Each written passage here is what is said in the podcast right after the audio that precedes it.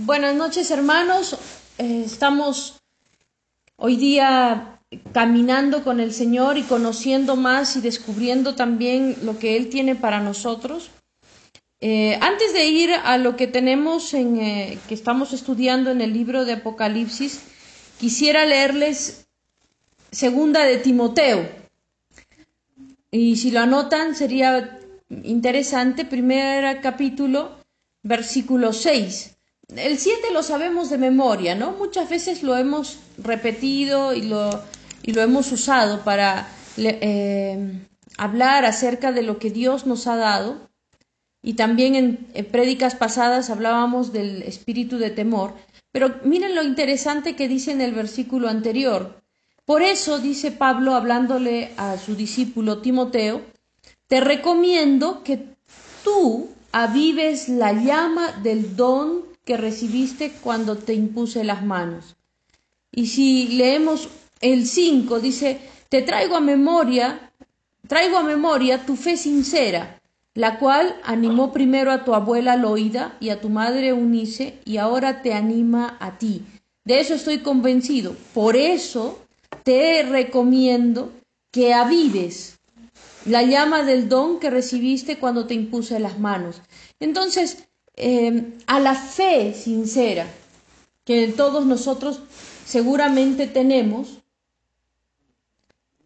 a la fe honesta que con la que nosotros buscamos a Dios seguramente, ahora también eh, el Señor nos dice, hay que añadirle algo más, hay que avivar el fuego y empezar a ver un poquito qué es lo que va a venir en el futuro o qué es lo que Dios tiene preparado para nosotros, tiene como propósito también avivar el fuego de nuestro corazón. No solamente tener un mero conocimiento, ¿no? No, no estamos haciendo un estudio escatológico con fines teológicos, sino avivar el fuego de nuestro corazón, avivar la llama de Dios que está en nosotros eh, en medio de repente de muchas circunstancias en las que esa llama se quiere apagar, en las que esa llama se quiere eh, disminuir, pero nosotros estamos llamados, cada uno, a avivar el fuego de Dios en nuestros corazones. Amén. Entonces, vamos a avivar el fuego, yéndonos a, a la carta de Apocalipsis, o mejor llamada revelación, donde nos hemos quedado en el capítulo 1 y vamos a irnos al versículo 7. Dice, miren, miren que Jesús, ¿no? Está hablando de Jesús, miren que viene en las nubes y todos lo verán con sus propios ojos, incluso quienes lo traspasaron por él harán lamentación todos los pueblos de la tierra. Así será. Amén. Yo soy el alfa y la omega, dice el Señor Dios, el que es y que era y que ha de venir, el Todopoderoso. Vamos a detenernos un momento en el versículo 8.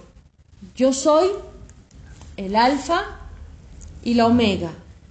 Eh, estas, estas letras griegas son designadas para indicar el principio de todo y también el final de todo. Es decir, Dios está en nuestra historia desde el principio hasta el final. Él es el que es, el que era y el que ha de venir. ¿Por qué este versículo nos puede traer a nosotros esperanza? Porque Dios no cambia. Dios es el mismo, el mismo que salvó al pueblo de Israel con prodigios y milagros hechos por la mano de Moisés, el mismo que abrió el mar, el mismo que hizo brotar agua de la roca, el mismo que hizo llover codornices para sus pueblos, el mismo que hizo llover pan para alimentar a su pueblo, el mismo sigue siendo hoy nuestro Dios, el mismo, Él no ha cambiado, el mismo que pudo alimentar al profeta por medio de aves que le traían pan y que le traían carne, el mismo, él no ha cambiado. Y, si alimentó a al profeta a través de aves, se alimentó a su pueblo a, través de hacer llover pan o hacer llover aves o hacer brotar agua de la roca de formas milagrosas. También a nosotros nos sustentará de formas milagrosas en todo lo que nosotros necesitemos. El mismo Dios, el mismo que hizo cruzar a su pueblo el mar rojo y ahogó a sus enemigos detrás de ellos, hoy también ahogará a todos nuestros enemigos y nos liberará de toda opresión, porque sigue siendo el mismo Dios. Esa es nuestra esperanza. Cristo Jesús, la esperanza de gloria. Que Dios no cambia, que Dios sigue amándonos que ninguna cosa que nosotros hagamos puede hacer que Dios cambie, ninguna cosa que haga la humanidad. Algunas personas cuando están hablando ahora último de los acontecimientos dicen es que la humanidad ha hecho rebalsar la paciencia de Dios, es que los pecados de los hombres han colmado a Dios. Y yo me pregunto, ¿es que Dios no sabía que los hombres iban a pecar hasta este extremo? Por supuesto que sí, pero la escritura dice que Él ya eh, vació toda su cólera en Jesús, todo su sentido de justicia lo depositó en Jesús, por eso Jesús sufrió en la cruz. Entonces, Dios no está hoy enojado con el pecado de la humanidad y por eso se está olvidando de la gente. Dios nos sigue amando y Dios sigue queriendo salvarnos y rescatarnos. Él sigue siendo el mismo ayer, hoy y por siempre.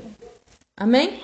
Y aquí es donde entra el papel nuestro como iglesia, un papel crucial, fundamental, donde nosotros, estando avivados con el Espíritu de Dios, estando avivados con el poder de Dios, tenemos que ser ese Moisés, ese Moisés que se atreva a levantar la vara para que el mar se abra y todos puedan cruzar.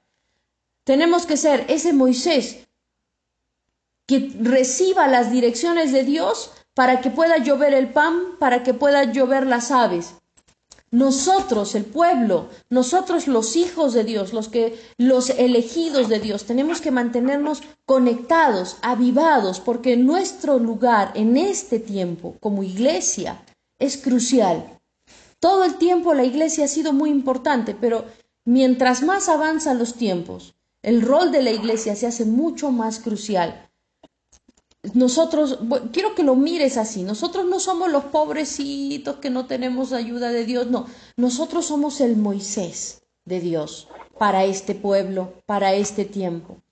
Nosotros somos eh, eh, los elegidos de Dios y tenemos que avivar ese fuego. De repente hemos estado como Moisés sentados frente a la zarza todavía discutiendo con Dios, ¿no? Pero Señor, ¿por qué me has llamado a mí? Si yo ya tengo tantos años, si yo ya estoy viejito, si yo ya eh, no, sé muy bien hablar la palabra, no, ¿cómo me vas a llamar a mí? Tú has llamado a los jóvenes, Señor. ¿No? Así como Moisés decía, ¿quién soy yo? O de repente está en el otro extremo, pensando, yo soy muy joven, Señor, como lo que yo voy a hablarle a la gente, ¿qué le va a impactar? ¿Quién me va a escuchar?